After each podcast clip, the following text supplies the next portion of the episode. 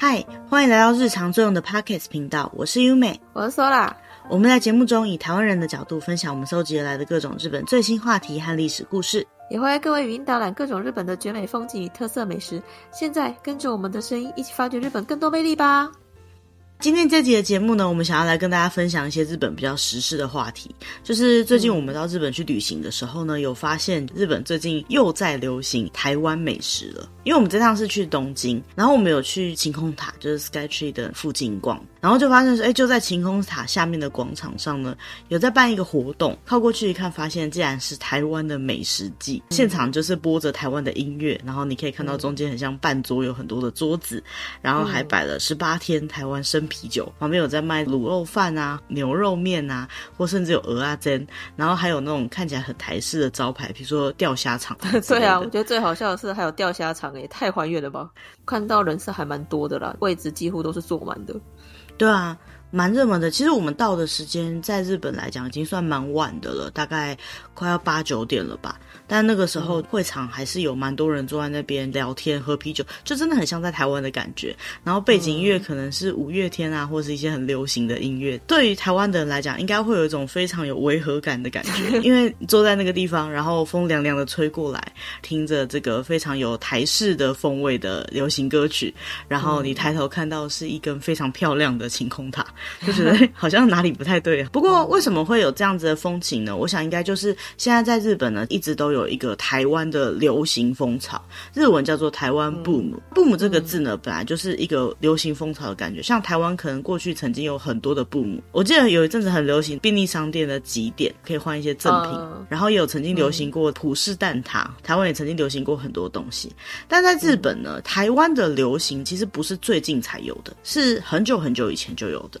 如果说过去就曾经到日本去玩过，或者是对日本的文化、社会风俗比较了解的人，就会发现可能十几年前就曾经流行过台湾的某些美食了。嗯，比如说比较具代表性的，像是珍珠奶茶，其实很久以前就曾经流行过了。那为什么最近又卷土重来？最近又在流行些什么呢？就是我们今天这集最想要跟大家介绍的部分。嗯。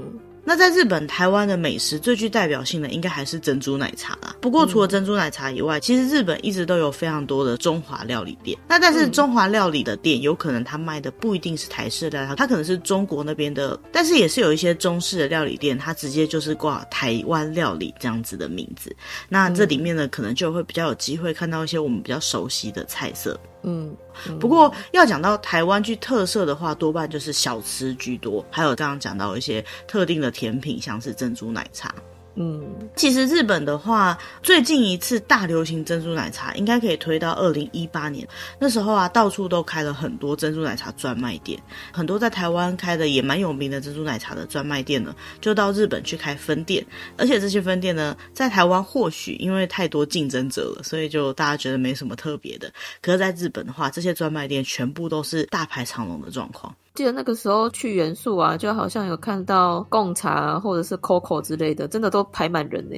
对啊，像是日本的连锁拉面店来台湾开店的感觉啦，大家就觉得很稀有，很好吃。不过，其实在日本流行珍珠奶茶的这样的风潮啊，不是第一次了。听说过去呢还有过两次，所以这是第三波的流行了。第一次在流行珍珠奶茶是在一九九零年代，在日本呢民族料理的风潮，比如说印度料理呀、啊、泰国料理呀、啊，那那个时候呢他们会把小颗的珍珠，觉得应该比较像是西米露那样的东西，然后加进椰奶里面拌一拌推出来吃。这个呢是最一开始有吃到类似珍珠的这样子的料理。那其实日本他们自己很喜欢吃那种有点 QQ 的口感的东西，嗯。比如说像是年糕啊、甜点类的东西，很多都会做成有点 Q 度。小的珍珠就是西米露，然后加上这个椰奶这样料理的，有点像是泰式的甜汤，就是在我们去泰式料理店吃完饭之后，最后会出的甜点。这个一直发展了大概十年左右，到两千年就开始出现了大颗的珍珠加在奶茶里面，现在我们比较理解的这种珍珠奶茶的形式了。嗯。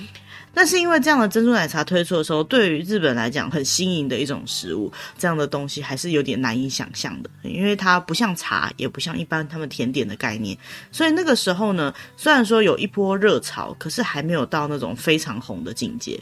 嗯。那到底为什么从那之后到现在，经过了二十年，突然间珍珠奶茶又红起来呢？我想最主要的原因是因为日本人在消费观念跟他们的消费习惯上面有很大的改变。其中一个原因呢，他们认为是因为年轻人在买东西的时候，都会越来越在乎这个产品是不是上相，有没有画面感。为什么呢？因为他们都想要拍照上传 IG 或者是打卡。嗯、那其实我们现在台湾吃饭也很常会有人想要分享自己的生活，或是记录自己的生活的时候，都会说相机先吃嘛。有些食物呢，颜色很丰富啊，或者是非常的上相，就比较容易引起热潮。也因为有上传分享的这样的习惯，所以造成可能原本在一个小地区或者一个小群体里面流行的东西呢，很容易就可以扩散到所有人的身上。大家可能看别人在喝，就想说，哎，我自己有机会去喝看看。这个就像我们之前在讲 Twitter 那一集一样，就是只要有一个小小的东西，就扩散得很快。对，没错。台湾人可能会在想说，为什么它叫很上相呢？像在过去日本，他们在点饮料的时候啊，饮料大部分就是比如说抹茶，可能已经算是很上相，因为颜色很鲜明。但其他如果是红茶或者是咖啡那种其他茶类的话，就是一杯装着冰块的饮料。那日本的珍珠奶茶在流行的时候呢，其实他们很早就采取了台湾后来有在使用的这种透明的杯子，所以就可以看到在杯子里面呢，这种乳白色的奶茶，再加上一颗一颗黑色。的珍珠圆圆的，看起来呢就十分可爱的样子。像这样的画面呢，可能对大家来讲是生活中随处可见的画面，但是对日本来讲是又新奇又好玩的东西。年轻人之间的热潮就开始起来。那另外一个部分是那时候在流行珍珠奶茶的时候啊，还没有遇到疫情，国际之间的旅游是非常的方便的。那时候呢，其实已经开始出现了联航，就是比较便宜的航空公司的机票，就会造成日本人觉得说飞到国外去旅行，尤其是离日本很近的台湾，其实不会比在国内旅行还要贵很多，甚至呢可以到物价比较便宜的一些国家去玩玩看。那台湾就是属于这样子的国家，所以有些人他可能会规划一个周末的轻旅行，就直接飞到台湾来，在台湾曾经品尝过各式各样的珍珠奶茶，感受过这个商品的特殊性的日本人呢，回到日本，他们就会还记得这样的食物，那也会把这样的食物呢跟旅行的时候那种愉快的记忆连接在一起。还有的人是来到台湾喝珍珠奶茶的时候，也会。上传到 IG 嘛，那大家看到，哎、嗯，这个好像很好喝，哎，那日本有没有地方可以买呢？就这样子掀起了一股热潮，嗯。那另外一部分是，其实我曾经听过日本人讲过，珍珠奶茶是一个很健康的饮料，让我觉得很惊讶，因为他们是这样讲的：珍珠奶茶这个珍珠通常是用黑糖煮的，才会是黑黑的嘛。那黑糖是一个对身体很好的糖，这是日本的认知。像如果女孩子想要喝一点保健、暖身体之类的，用黑糖来煮都是很好的，它也可以预防中暑等等的效果。再来呢，牛奶当然是好的东西嘛，还可以补钙嘛。嗯，喝茶的话呢，绝对是对身体好的，对日本人来说。茶是一个很健康的饮料，是喝了会长寿的饮料，所以把这些好的东西加在一起，这个东西当然就是一个健康的东西啦。其实我觉得不能说没有道理，也是可以这么说啦。可是好像在这个分析里面少了几个关键点，就是珍珠这个东西除了黑糖以外，还有很高的淀粉，还有奶茶的部分不只有奶跟茶，还有很多糖。要说它是健康嘛，也是蛮微妙的事情。再来就是日本他们自己为什么会认为说茶是一个很健康的东西，是因为他们传统印象中，所谓的茶就是日本茶，就是我们可以想象得到的，像是绿茶那样子的茶，而且他们喝茶是不加糖的。对。其实我以前跟日本同事共事的时候，他们来到台湾工作的时候呢，我们有时候会带他去逛超市，然后他们就会特别问说：“哎，这里面的茶，听说有那个有加糖的茶，是哪一种茶？我可以买一罐喝看看吗？” 然后我就觉得加糖的茶很特别嘛，因为小时候都是加糖，反而是无糖的茶我们会特别标示出来，那没有标示都是有糖的嘛。台湾以前是这样子的，但是对日本来讲，茶基本上是无糖的，所以有加糖反而是比较特别的。有。有些人说啊，日本人是喝不习惯那种茶的。的确，因为他们的概念茶是没有甜的，所以他如果一开始就知道那一杯或那一罐茶是甜的的话，有些人也是很能接受，而且很喜欢的。不过，日本这种喝茶的文化呢，在七八年前开始也有一点慢慢的改变。最主要就是那时候日本的瓶装饮料出现了一些很特别的新商品。过去茶都只有煎茶、抹茶、绿茶的这样子的瓶装饮料，而且是无糖版的。从那时候开始，突然出现了很多别的类型的茶。比如说焙茶，或者是把焙茶再加上牛奶的这种焙茶拿铁之类的商品。那这些商品呢，颠覆了茶就只有日本茶这样的概念。可能有人会觉得说，嗯，焙茶难道不是日本茶吗？刚刚前面有提到，日本比较传统概念上的茶呢，就是属于绿茶、抹茶，或者是我们一般知道的煎茶，那个才是他们原本认为的茶。所以从那个时候，他们就开始慢慢的接受了一些其他类型的茶饮了。嗯。那在这波热潮里面呢，还有一个消费习惯在日本呢，也有一个很大的改变，就是有一些专门喝茶的店也出现了。其实对台湾人来讲，早期就很有那种泡沫红茶店这样子的流行嘛。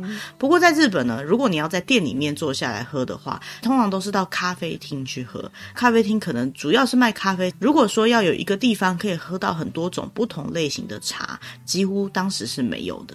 所以那一阵子呢，从台湾跑到日本去开店的这些饮料店呢，就提供日本人一些很新奇的选择了。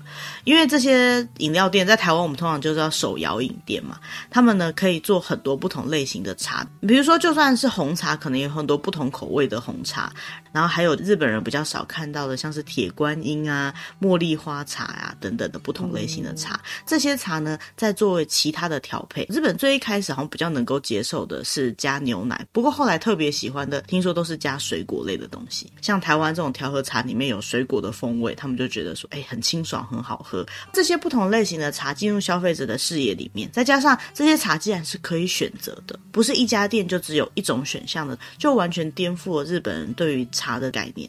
嗯，当然，除了单喝茶以外呢，茶可以加入各种不同的东西，像加牛奶、加各种不同的糖浆、加珍珠、加水果或加其他的料等等，都是一件很有趣的新的事情。可以想象，你人生当中第一次走到手摇饮店的前面，看到它这么多的饮料菜单，你一定有陷入选择困难过，因为光茶就有这么多种，然后还可以放这么多不同的东西，然后下面配料栏可能还有十几种。然后等到你决定好了要点餐的时候，店员竟然还问你甜度冰块呢。对，我第一次被问的时候，我整个愣住。那有些人呢，可能人生当中的第一次走进去的不是手摇饮店，是泡沫红茶店。不过当时泡沫红茶店，我印象中也有很多的选择了，像光红茶你就可以加百香啊、凤梨啊，什么各种不同的口味。嗯、我觉得能够在台湾当饮料店的店员都是非常厉害的，光那些搭配性、嗯、那些材料的组合，我觉得就非常的困难。嗯，那再讲回到日本的珍珠奶茶市场，如果有台湾的人到日本去买过珍珠奶茶的话，就会发现日本珍珠奶茶真的还蛮贵的。像台湾现在一杯珍珠奶茶，如果是比较一般的平价的价格的话，可能也差不多四五十块一杯了吧。如果是用鲜奶的话，有时候逼近百元都是有可能的。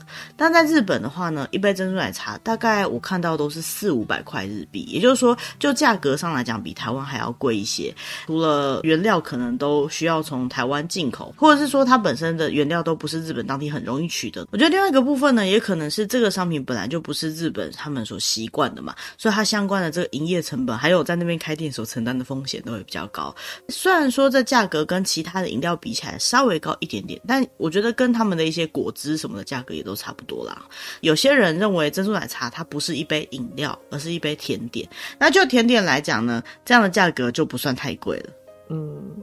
介绍珍珠奶茶到这边呢，我想应该会有一部分的听众觉得说，嗯，我对珍珠奶茶实在是没什么兴趣。而在日本呢，珍珠奶茶也有人会觉得说，通常都是女孩子会比较喜欢，就是喜欢甜的东西啊，然后喜欢这种拍照起来很好看的东西。那相对于女生喜欢的珍珠奶茶，男生有没有可能会喜欢什么样新的台湾食物呢？日本会认为下一波热潮有可能会发生在牛肉面上面。嗯，台湾的牛肉面啊，大家可能没有认真发现，它已经开始做出一个自己的风格来了。至于日本的角度来讲，那牛肉面呢，已经开始算是台湾的特色食物之一了。在很多的台湾料理的店里面，都会看到牛肉面的这个品相。其实牛肉面在台湾真的是非常平凡的小吃，也是很多人肚子饿的时候会选择它当做某一餐的正餐的一道料理。在日本来讲呢，它通常会出现在台湾的料理专门店，端出牛肉面就会很明显像是台湾的味道。那你在日本有插旗的牛肉面店来说呢，最有名的应该是三商巧福，春水堂也有到日本去卖牛肉面。嗯，春水堂不是卖饮料或甜点的店吗？春水堂其实他们的面食也都还蛮好吃的，所以他们很早期推广到日本去的时候呢，就会把牛肉面这样子的料理放在他们的菜单里面。嗯。可是虽然说是这样，为什么在日本就一直都没有牛肉面的热潮呢？最主要的就是因为牛肉面它本身是一个味道比较重的东西。来过台湾的日本人，很多人都会说台湾的食物的口味比较重，但最主要呢是台湾的食物呢比较多会使用一些香料下去制作，尤其是牛肉面可能会用一些药材下去熬这个汤底。对于日本人来讲，这样子汤底的这个味道呢，有些太独特的味道呢，日本人就比较不习惯，因为日本他们比较习惯吃的。味道是有点像是昆布高汤那种类型的，尤其是红烧牛肉面，它煮的时候都会使用八角。八角这个味道，据说对日本人来讲是一个很浓烈的味道，有些日本人是比较不能接受的。那除此之外呢，像应该很多人知道说，日本有一部分的人非常不喜欢香菜。所以牛肉面的市场就一直都开拓不起来。虽然说他们在时代的变化当中一直有在接受外来的食物，可是外来食物还是没有办法在他们的饮食文化中占有非常高的比例。最主要就是他们可能还是比较习惯吃他们熟悉的食物。嗯。所以，类似于此呢，台湾的其他小吃要在日本能够推动的起来，其实很大一部分呢，就要看这个食物跟日本原本他们能够接受的食物的调性合不合。跟牛肉面比较接近的一样是咸食，并且是偏主餐类的，还有卤肉饭。可是因为卤肉饭呢，他们会比较把它想象成像是台式的冻饭，所以他们的接受度呢，或许会比牛肉面再多那么一点点。他们在尝鲜的时候，或许会尝试一两次，可是真的要继续吃下去的话，就会觉得还是选择日本比较习惯的食物，他们会吃得比较放心一点。所以目前为止，在日本有掀起一个流行风潮的，比较明显的就是珍珠奶茶。嗯。所以呢，如果大家有想要到日本去开这种台湾风的料理店的话，应该要开什么店呢？我觉得应该要开其他的甜品相关的店。嗯，因为我觉得甜的东西呢，比较容易打进日本的市场，对日本人来讲接受度比较高。那我们有找到另外一篇文章呢，对于日本人来讲，台湾的甜点是属于哪一些甜点？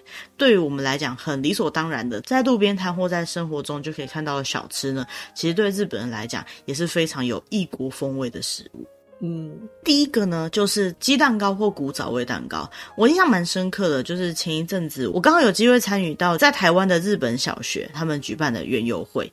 那那个时候呢，他们在讨论招商要找什么样的摊位来的时候呢，就有家长说一定要有鸡蛋糕的摊位。据说就是日本现在又稍微掀起了一股台湾风的卡斯特拉这样的风潮。什么叫卡斯特拉呢？就是像日本的蜂蜜蛋糕。如果说一整块大块的，就是台湾古早味蛋糕。所以有些人就会去分析说，为什么它在日本能够开始变得有人气呢？我觉得最主要还是它的外观很讨喜。如果说以鸡蛋糕来讲呢，大家可能会印象很深刻，就是。鸡蛋糕除了鸡蛋的那个样子以外，还会压出各种卡通图案嘛。其实这些东西呢，你只要把设备带到日本去，面糊在现场调、现场做，就可以做出很可爱造型的东西。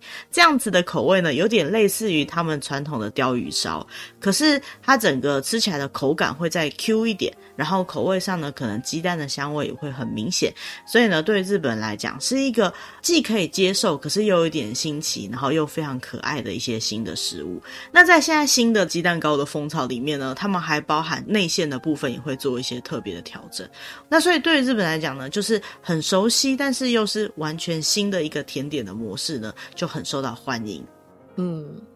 除此之外呢，台湾非常熟悉的那种古早味蛋糕，也在传到日本之后呢，开始有一些小小不一样的改良。我记得以前古早味蛋糕就是单一个口味的，就是那种鸡蛋那种很素的感觉，然后上面可能会插一朵花，嗯、因为要拜拜比较好看。嗯、但是日本呢，他们就开始把一些不同的东西加进去，就跟我们想象中的那种古早味蛋糕是完全不一样的了。可是他就冠上了这个台湾风的蜂蜜蛋糕，然后就可以做出很多新的商品，加上一些鲜奶油啊，甚至加上水果。其实就像是水果蛋糕这样的概念，就我们看起来就是比较高级一点的古早味蛋糕。对了，就是台湾的人看起来可能觉得没有什么，可对日本人来讲是一个能够接受，然后但是又是新的商品的食物。嗯，那除了鸡蛋糕以外呢，另外一个食物对日本来讲也是很新奇的食物，就是台湾的剉冰，三种冰啊，八宝冰啊，雪花冰啊之类的。对，说到刚刚念的这几个，对日本来讲，每一个都是哇，眼睛会随之一亮的食物。那尤其是上面有放很多水果的芒果冰，在日本真的是非常非常红的一个食物，它是日本来台湾必吃的东西之一。因为芒果在日本非常的贵，一颗可能要三千多块、两千多块日币。所以呢，在台湾你可以吃到这么多芒果放在这个冰上面，哇，那真是非常非常奢侈的感觉。不过这个东西如果运到日本去的话，就会变成太贵了。所以在日本，就算大家喜欢吃芒果冰，也红不起来。但相对的，除了这些台湾特有的水果以外，如果这些东西可以在日本再现的话，对日本来讲又是一个特别的全新商机。因为台湾的刨冰的种类实在是太多了，这么多不同的选项，所以让日本人觉得很特别。日本难道没有剉冰吗？其实还是有的。日本的传统的剉冰在他们的夏季的祭典上面很常会出现，通常呢就是用白的冰块打出来的剉冰，就是碎冰，再淋上风味的糖浆，比如说草莓的糖浆啊、汽水的糖浆这样的味道，真的是糖浆，因为草莓糖浆也不见得会有草莓粒，它最主要就是一个风味、一个香气跟甜甜的味道，还有色素啊，对对对对对，那这就是他们的剉冰了。在他们习惯吃这样子简单的剉冰之后呢，发现台湾的剉冰竟然可以有这么多不同的料，甚至削出来的还不一定是粗的这种冰沙，还可能是像雪花冰这样子绵绵软软的冰。不管是视觉还是味觉的一种特别的不一样的享受，嗯，对他们来讲就是一个新的剉冰的概念。对啊，更不用说上面还可以放像是豆类啊，或者是汤圆啊，或甚至把他们最近爱的珍珠啊，什么都可以放上去。像我印象中，我之前有带日本人去逛夜市的时候，然后带他们去吃那个剉冰。带国外的人到夜市去逛街的时候，可能要稍微注意一下。虽然说并不是说台湾的卫生条件非常的不好，可是总是还是有一些水土不服的问题。那那时候我就不是那么的推荐他们在夜市买太多食物吃，因为对于台湾的胃肠来讲，我们习惯了，所以不会怎么样。可是对日本来讲，他们就是比较没有习惯吃这样的食物，有可能太油或者是太燥热什么的，就会造成他们肠胃不舒服。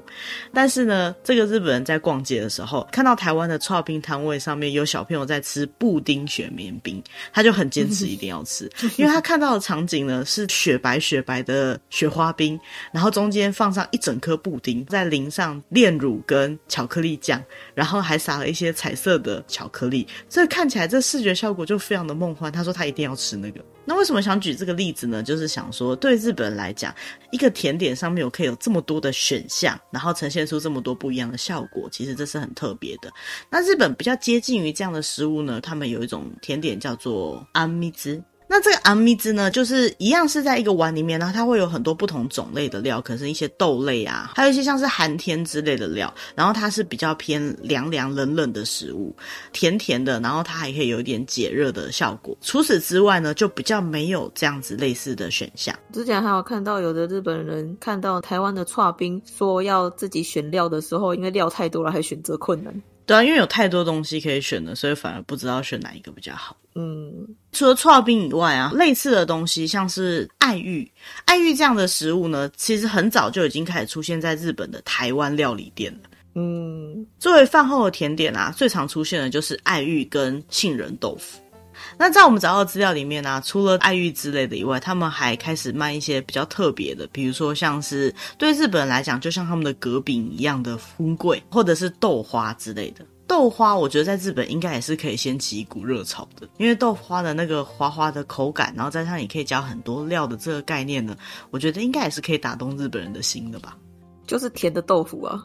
对，但是它比豆腐还要再滑嫩一点。对，但是对他们来讲，应该不是什么太奇葩的口感。嗯，所以就是在他们熟悉的内容之中，加上一些新颖的元素。你在做的时候，可以把它做得很漂亮啊，一碗一杯这样子，看起来很适合拍照的话，我觉得应该也是会红的。嗯。那除此之外呢？据说台湾有很多其他的小吃有到日本去插旗，比如说像是凤梨酥。我知道很多日本人来到台湾，多半会买回去的伴手礼都是凤梨酥，所以很多人已经吃到腻了。可是就是因为这个吃到腻了这样的感觉，所以就会更让这个甜点变成台湾的代名词。那除此之外呢？像是我觉得还蛮令人压抑的，就是台湾的夜市基本摊位地瓜球，据说也有到日本去摆摊。嗯，对对对。那这个地瓜球呢，在日本叫 QQ 球，还要再多去解释。说 QQ 就是摸吉摸吉这样的口感。最有趣的是，他们地瓜球不只是会把它装成一个袋子，他们还用竹签把它串起来，像日本的团子这样子，很可爱的感觉。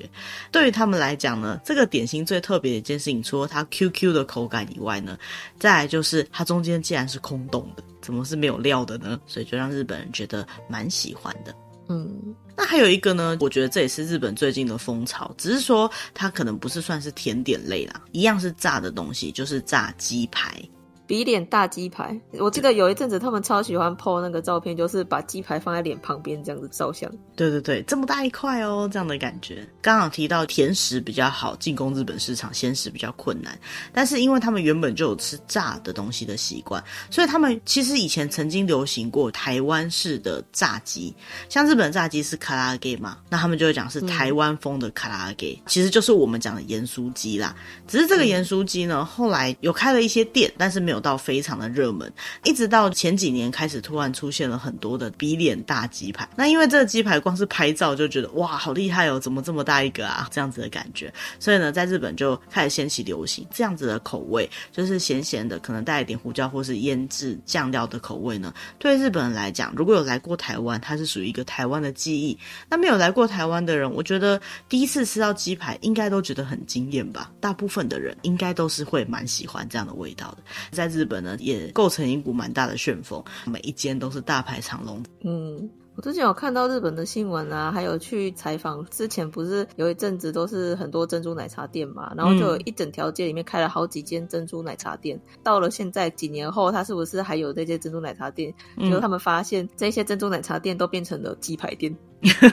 对，就是一波一波的热潮，但是我想大概都是同样的那一群人改卖别的东西，真的。因为其实我想应该有很大一部分的人在日本很努力耕耘台湾的市场，因为台湾跟日本真的很近。然后就像前面提到，不管是观光的方便啊，还是我们饮食习惯上面是蛮接近的，都造成在日本流行的东西很容易在台湾也可以流行。相对在台湾流行的东西，应该有一定的潜质可以流行到日本去。所以只要有人愿意去耕耘这一块的市场，那或许。会需要针对日本的口味去做一些调配，可能也不能野心太大的扩店太快了。毕竟日本人接受新的食物的速度没有那么快。但是在特定的地区开几家这样子特殊的店，只要口味上是一般人会觉得好吃的，我觉得都有机会可以在日本占有一席之地。嗯，最后一个要提到呢，就是在日本其实也还蛮有人气的新的指标呢，就是台湾的茶。哦，有听说有很多日本人来台湾都很喜欢买一些台湾茶回去当伴手礼。对，其实日本他们自己也有所谓的茶道，就是在喝茶方面，他们有自己的传统。那台湾的茶的这种传统呢，它结合了中国的文化，还有台湾的种茶的环境。因为台湾其实有些地方种出来的茶是真的非常高品质的茶，在茶馆里面慢慢的泡上一壶茶，再吃一点点心或吃一点茶食呢，很多日本人来台湾的行程里面，都是一定要体验看看的一种经验。嗯。因为茶道对日本来讲，体验茶道的话，通常会在茶道的教室，不是一种很简单就可以进去消费的形态啦。像台湾传统的这种茶室，或者像我们如果在台湾可能到猫空之类的地方有那种可以让你自己泡茶的这样子的店呢，在日本其实是蛮少见的。嗯，所以呢，就有一些想要推广台湾茶的人呢，到日本去开类似像这样可以品尝到真正的台湾茶的这样子的店面。让他们可以使用台湾人比较习惯使用的那种茶具，用正确的方法去泡出好喝的台湾茶。嗯。那总结介绍了这么多在日本现在流行的台湾食物啊，其实不管是哪一种，它都比较像是一种热潮型的。比如说像是珍珠奶茶很红的时候，可能多开了很多珍珠奶茶店；鸡排很红的时候，就有很多间鸡排的店。或许我们刚刚提到的这些，比如说台湾的鸡蛋糕啊，或者其他店呢，它可能都有插旗日本。但是要在日本可以长期经营的下来，也是蛮不容易的一件事情。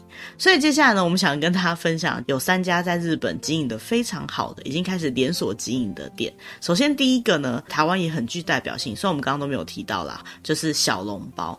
大家可能会想到，呃，小笼包好像不算是台湾料理，虽然说它的本源是中国，但是来到台湾这边，这种小笼包的包法，还有台湾的这个品牌的小笼包经营的非常成功，也造成日本人呢都觉得小笼包就是台湾的食物。这个品牌呢就是鼎泰丰。嗯，因为有很多日本人来台湾也指明就是一定要吃鼎泰丰。对，因为他们觉得小笼包是台湾代表食物，然后这个最有名的就是鼎泰丰。但是造成小笼包代表台湾的这样的印象，就是鼎泰丰这家店。鼎泰丰呢，其实他在日本开的第一家店呢，是在一九九六年的时候。这么早，比想象中还要早很多哎。对，那时候呢是他第一次到海外去开店，开在新宿的高岛屋。那现在在全日本呢，已经有二十七家的鼎泰丰了。每一家店呢，都会有一些师傅现场在那边包小笼包给大家看，就像大家印象中在台湾的店面一样，都会有那种开放式的厨房，你可以看到他在包小笼包。那除了小笼包以外呢，鼎泰丰也卖了很多的点心类的东西，还有牛肉面跟炒饭等等。鼎泰丰为什么在日本会很有名呢？就是因为来到台湾的日本人呢，多半根据美食杂志或电视介绍，都一定会去吃鼎泰丰。那这鼎泰丰后来又在日本插旗成功，慢慢在日本打入市场，所以鼎泰丰代表台湾料理，慢慢在日本的知名度变得越来越高。对于在日本喜欢台湾料理的人来讲，就变得一个很有名的店家了。但是呢，嗯、如果问台湾的人，我听说很多人都会觉得鼎泰丰的炒饭特别好吃。大部分的日本人都会有一个台湾朋友告诉他说，到鼎泰丰搞点炒饭，所以这件事情呢，就在日本的这些喜欢台湾文化的人的圈子里面传开了。嗯，再来呢，第二间在日本插旗极度成功的店呢，就是我们刚刚有提到的春水堂。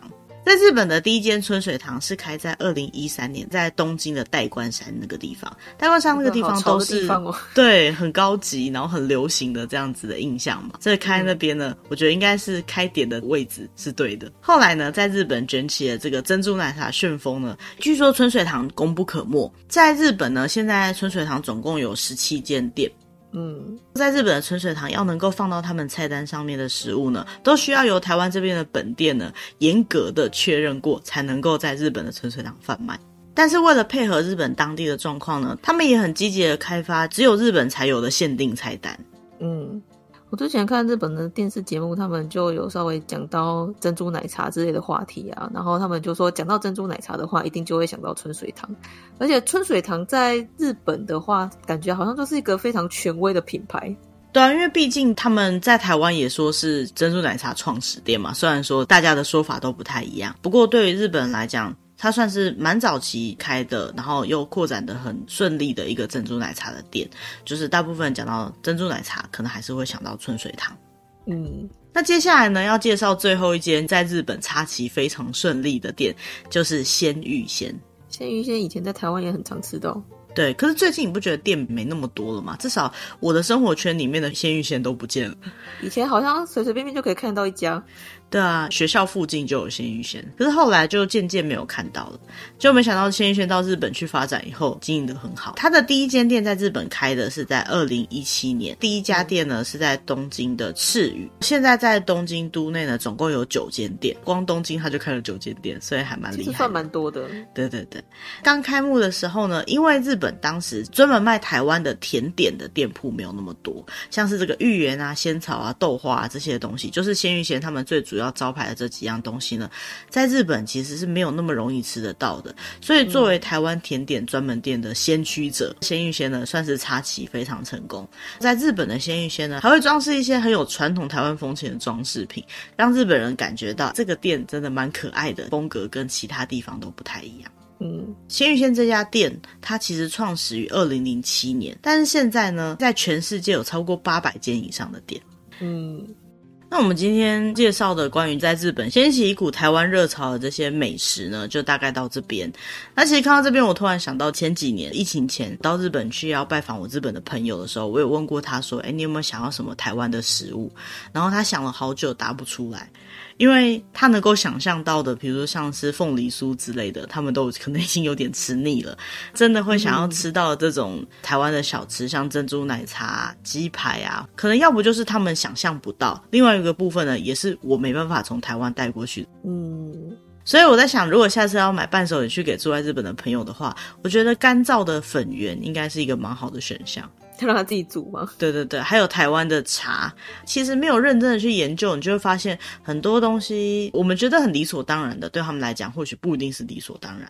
但是在不同的饮食文化之间呢，其实我们也还蛮害怕去踩到对方的地雷。看了今天这篇的介绍以后呢，可以发现说，其实好像也有蛮多在我们身边的食物是对于日本来讲就还算是比较新奇的，或者是他们也普遍来讲接受度比较高的食物。